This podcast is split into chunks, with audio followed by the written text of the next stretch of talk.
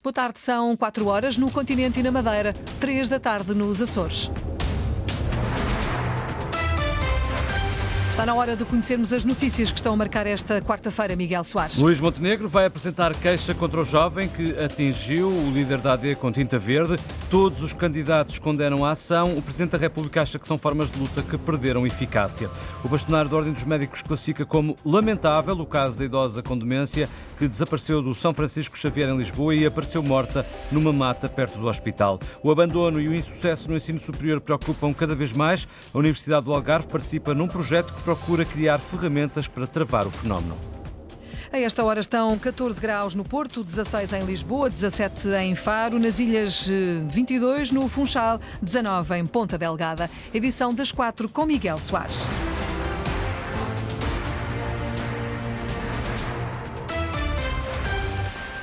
O Presidente da República critica os ataques com tinta, já perderam a eficácia, defende Marcelo Rebelo de Sousa. O chefe de Estado não duvida da importância da causa climática, mas acha que a forma pode não ser a mais adequada. Em democracia, a manifestação é um direito que assiste a todos. A utilização de determinados meios, quando é feita uma vez, é uma novidade. Segunda vez é novidade. À décima quinta já não é novidade também já foi em relação a edifícios, ou a sessões, ou a acontecimentos. Acho que perde eficácia. Declarações de Marcelo Rebelo de Sousa esta tarde, à margem de uma visita à Bolsa de Turismo de Lisboa, onde esta manhã Luís Montenegro foi atingido com tinta verde. A propósito do protesto reivindicado pelo movimento Fim ao Fóssil, o jovem que atirou a tinta ao líder do PSD foi detido pela polícia. Luís Montenegro vai apresentar ainda hoje uma queixa-crime contra o jovem, revelação feita à chegada a um almoço com um grupo de pescadores na costa da Caparica, no Namaral. Montenegro chegou à costa da Caparica quase recomposto. Sim, parcialmente. À beira-mar, com pescadores à espera, Montenegro diz que vai apresentar queixa contra o ativista. Sim, vou formalizar ainda hoje essa queixa. Um ativista diz pouco ambientalista. E é só dizer que, para ambientalista, o protesto não foi muito amigo do ambiente, porque obrigou-me a estar mais de uma hora debaixo d'água só para tirar do corpo e do cabelo, sobretudo, os resquícios da tinta que foi utilizada. O líder da AD recusa qualquer aproveitamento político do incidente desta quarta-feira de manhã. Não, não, não pretendo nada. E garante Montenegro que o episódio não vai marcar a campanha nem desmotivá-lo. Não, pelo contrário, se pode contribuir ainda mais, se isso é possível, para a minha motivação, contribui mais para motivar do que para me desmotivar. Na costa da Caparica, margem sul, Almada, distrito de Setúbal, um grupo de pescadores esperava por Luís Montenegro. Eu já estive com ele, ele já veio aqui com a gente, já estive aqui com a gente no bar ano passado. Eusébio Ferreira, um conhecido do líder da AD, tem um pedido. Que a gente precisa de ajuda, os pescadores estão. A gente apanha o peixe e é aquele que ganha menos é, é o pescador. Já Luís Lopes, 65 anos, pescador, há 50, expõe uma fragilidade que afeta o setor. Se a gente não pescar, a gente não tem subsídio nenhum. Não há subsídio para, para, para pescadores. Não puder ir ao mar? Não, não, não recebemos. E o que fazem então? Estamos à espera de bom, do mar que melhora para ganharmos a, para ganharmos algum. O almoço entre o líder da AD e um grupo de pescadores na costa da Caparica foi fechado a microfones e câmaras de filmar.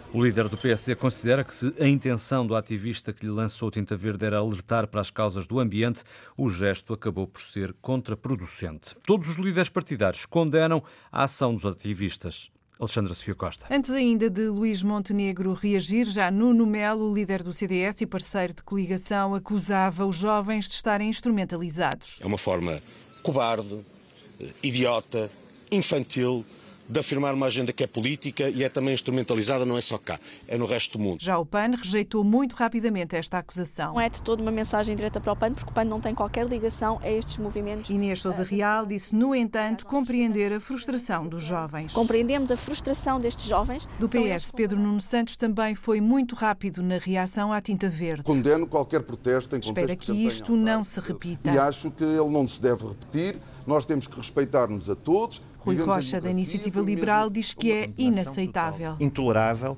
condenação total e quero aqui manifestar a minha solidariedade ao líder do PSD, Luís Montenegro. André Ventura, do Chega, também condena este ato que diz ser desprezível. É um ato cobarde, não há nenhum político que aceite bater sob chantagem ou debaixo de violência. O LIVRE também já reagiu pela voz de Rui Tavares. Lamento e desejo que eh, não volte a acontecer, que não aconteça a outros candidatos. Já Mariana Mortágua, do Bloco de Esquerda, no X antigo Twitter, diz que o ataque ao PSD de hoje é um ataque à liberdade na campanha eleitoral e, portanto, um ataque à democracia. As reações a um assunto que fez correr muita tinta nesta campanha eleitoral. Depois de, pela manhã, ter condenado o incidente a envolver a campanha da AD e Luís Montenegro, Pedro Nuno Santos voltou a falar do assunto ao almoço em Leiria. Diz o líder do PS que a causa é justa, mas que o tipo de ação por parte dos ativistas climáticos só chama a atenção para a tinta e não para os problemas. O dia de campanha está também a ser marcado pelo tema da interrupção voluntária da gravidez, isto depois do vice-presidente do CDS-PP, Paulo Núncio, defender um novo referendo ao aborto. Ora, para Luís Montenegro, esse é um tema encerrado. Não, não pode prejudicar. Foi a expressão individual e apenas e só uh, a comprometer e a vincular uh, o Dr. Paulo Núncio. É uma opinião, portanto, pessoal que não tem nada a ver com uh, aquilo que nós temos projetado para os próximos quatro anos em Portugal. Esse assunto é um assunto que está absolutamente arrumado. Nós não vamos ter nenhuma intervenção nesse domínio na próxima legislatura. O líder da AD acredita que as palavras do centrista Paulo Núncio podem dar origem a algum mal-estar na campanha. Claro que cria aqui um, um pequeno enfim, momento polémico de, de, enfim, de declaração política, mas eh, nós somos mesmo assim, nós não pensamos todos da mesma maneira. Uh, ainda por cima somos neste momento três partidos e mais cidadãos independentes, mas mesmo que estivéssemos a falar de um militante do PSD, que há muitos que pensam exatamente a mesma coisa, nós somos assim, nós temos liberdade de pensamento, temos liberdade de expressão. O que os portugueses querem saber é qual é a minha e uh, uh, uh, o comprometimento da Aliança Democrática. E esse é muito claro. Nós não vamos mexer nesta legislação. O porta-voz do livro, Rui Tavares, sublinha que a sociedade portuguesa não pediu qualquer debate nesse sentido. Eu creio que não há na sociedade portuguesa que se veja nenhum pedido de reabrir esse debate. Já André Ventura do Chega mantém que a interrupção voluntária de gravidez não deve ser criminalizada, embora dentro do partido haja outras opiniões. Enquanto eu for presidente do Chega, eu entendo que nós não devemos voltar à criminalização do aborto. É uma o secretário-geral do PS, Pedro Nuno Santos, acusa a AD de querer um regresso ao passado. Eu não posso é também ignorar que nós temos a AD hoje a defender o referendo ao aborto. Nós não podemos fazer de conta que isso não aconteceu. E, é, e nós fizemos avanços importantes, há assuntos que estão resolvidos em Portugal. Mas é um assunto e há... resolvido. Não, para mim, é um assunto resolvido na sociedade portuguesa. O secretário-geral do PS diz que é preciso olhar para a imigração com respeito. Lembra que Portugal é um país de imigrantes. De regresso ao continente, depois de uma passagem pelas ilhas, Pedro Nuno Santos reagiu hoje às declarações feitas há dois dias por Pedro Passos Coelho, em que o antigo primeiro-ministro sugeriu, num comício da AD em Faro, que há uma relação entre a imigração e a insegurança. Ora, num almoço em Leiria, Pedro Nuno Santos disse ainda João Alexandre que os imigrantes são fundamentais para as contas da segurança social. Era a resposta esperada por parte do líder socialista. Este país que tem uma grande parte do seu povo imigrado, é um país que tem que olhar para a imigração com respeito. Olhar com respeito quem procura o país para trabalhar, para viver, para ajudar o país, Portugal, a desenvolver-se. Nós olhamos para quem vem trabalhar para Portugal e dar o seu contributo a Portugal com respeito. E temos de marcar esta marca distintiva face a eles, sem qualquer hesitação. Em Leiria, nem por uma única vez Pedro Nuno Santos falou de Pedro Passos Coelho, mas no discurso do secretário-geral do PS sobre o fenómeno da imigração, foi perceptível o destinatário. São 1.600 milhões de euros o contributo dos trabalhadores imigrantes em Portugal. É, são 40%, isto corresponde a 40% do excedente da Segurança Social de 2022. As pensões estão a ser financiadas por trabalhadores imigrantes. Respeito. Sem os imigrantes seriam vários os setores da economia em apuros, disse ainda o líder do PS, no almoço em que também o líder parlamentar socialista Eurico Brilhante Dias, cabeça de lista por Leiria, quis puxar pelo tema. A direita democrática, entalada, começa a fazer progressivamente o discurso da extrema-direita. É preciso mobilizar os socialistas, é preciso mobilizar os democratas. O PS tem que ganhar estas eleições. O país precisa que o PS ganhe estas eleições. O Partido Unido em torno do líder, dizem os socialistas, que têm feito dos discursos um separar de águas e um cavar de trincheiras entre o PS e a AD de Luís Montenegro. A comitiva do PS agora para a Marinha Grande, depois para Peniche, termina o dia com comício em Santarém. Há mais sons de campanha às 5h30 aqui na Antena 1, no Vamos a Votos. Questionado sobre as ideias de Passos Coelho em torno da insegurança e da imigração, o Presidente da República não quis alongar-se em comentários. Cada um defende os seus pontos de vista e os demais que discordam, discordam. E cada um, naturalmente, dramatiza aquilo que entende que é útil para a obtenção de votos depois, na hora da verdade, os portugueses dirão se valeu a pena ou não valeu a pena. Marcelo Rebelo de Sousa. O bastonário da Ordem dos Médicos classifica de lamentável o caso da idosa com uh, Alzheimer, que desapareceu do Hospital São Francisco Xavier em Lisboa e apareceu no, morta numa mata perto da unidade hospitalar.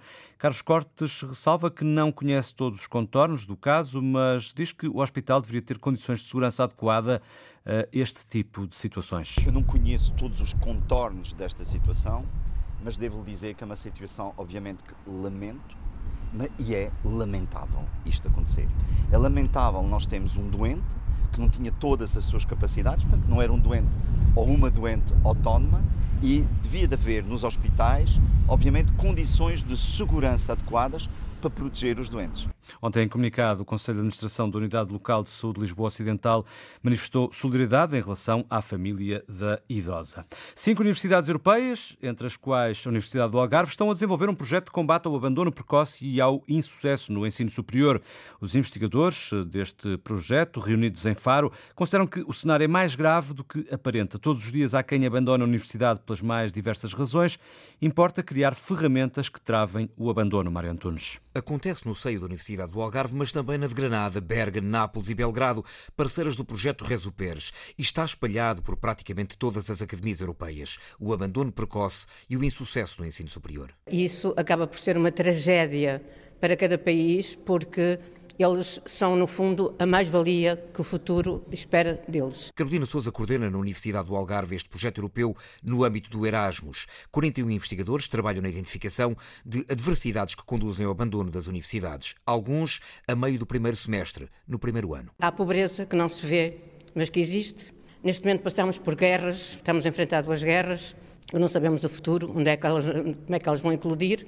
Assim, afeta-os psicologicamente e desmotiva-os. Problemas sociais e psicológicos que não têm solução fácil, reconhece Carolina Souza, mas para as quais importa dar respostas. Uma delas passa, por exemplo, por criar uma unidade curricular sobre resiliência, que para já estas cinco universidades vão implementar. Na sala de aula pode estar uma primeira ajuda. Eles acabam por encontrar solidariedade entre si, empatia. Com humor, eles vão nos contando as suas dificuldades, os seus os riscos que enfrentaram. Para a coordenadora-geral do projeto Rezo Pérez, é fundamental que também o Estado e as empresas se alinhem às universidades. Eu creo que sim, que o seguinte passo de, do projeto europeu seria pedir mais níveis. Márcia Per, da Universidade de Granada, defende que esta estratégia deve chegar a outros níveis de ensino, a começar pelo primeiro ciclo do básico. Um projeto que procura criar ferramentas para travar o abandono e o insucesso no ensino superior. As notícias com Miguel Soares na Antena 1 simultâneo RDP Internacional, Antena 1 Madeira e Antena 1 Açores em permanência na internet notícias.rtp.pt.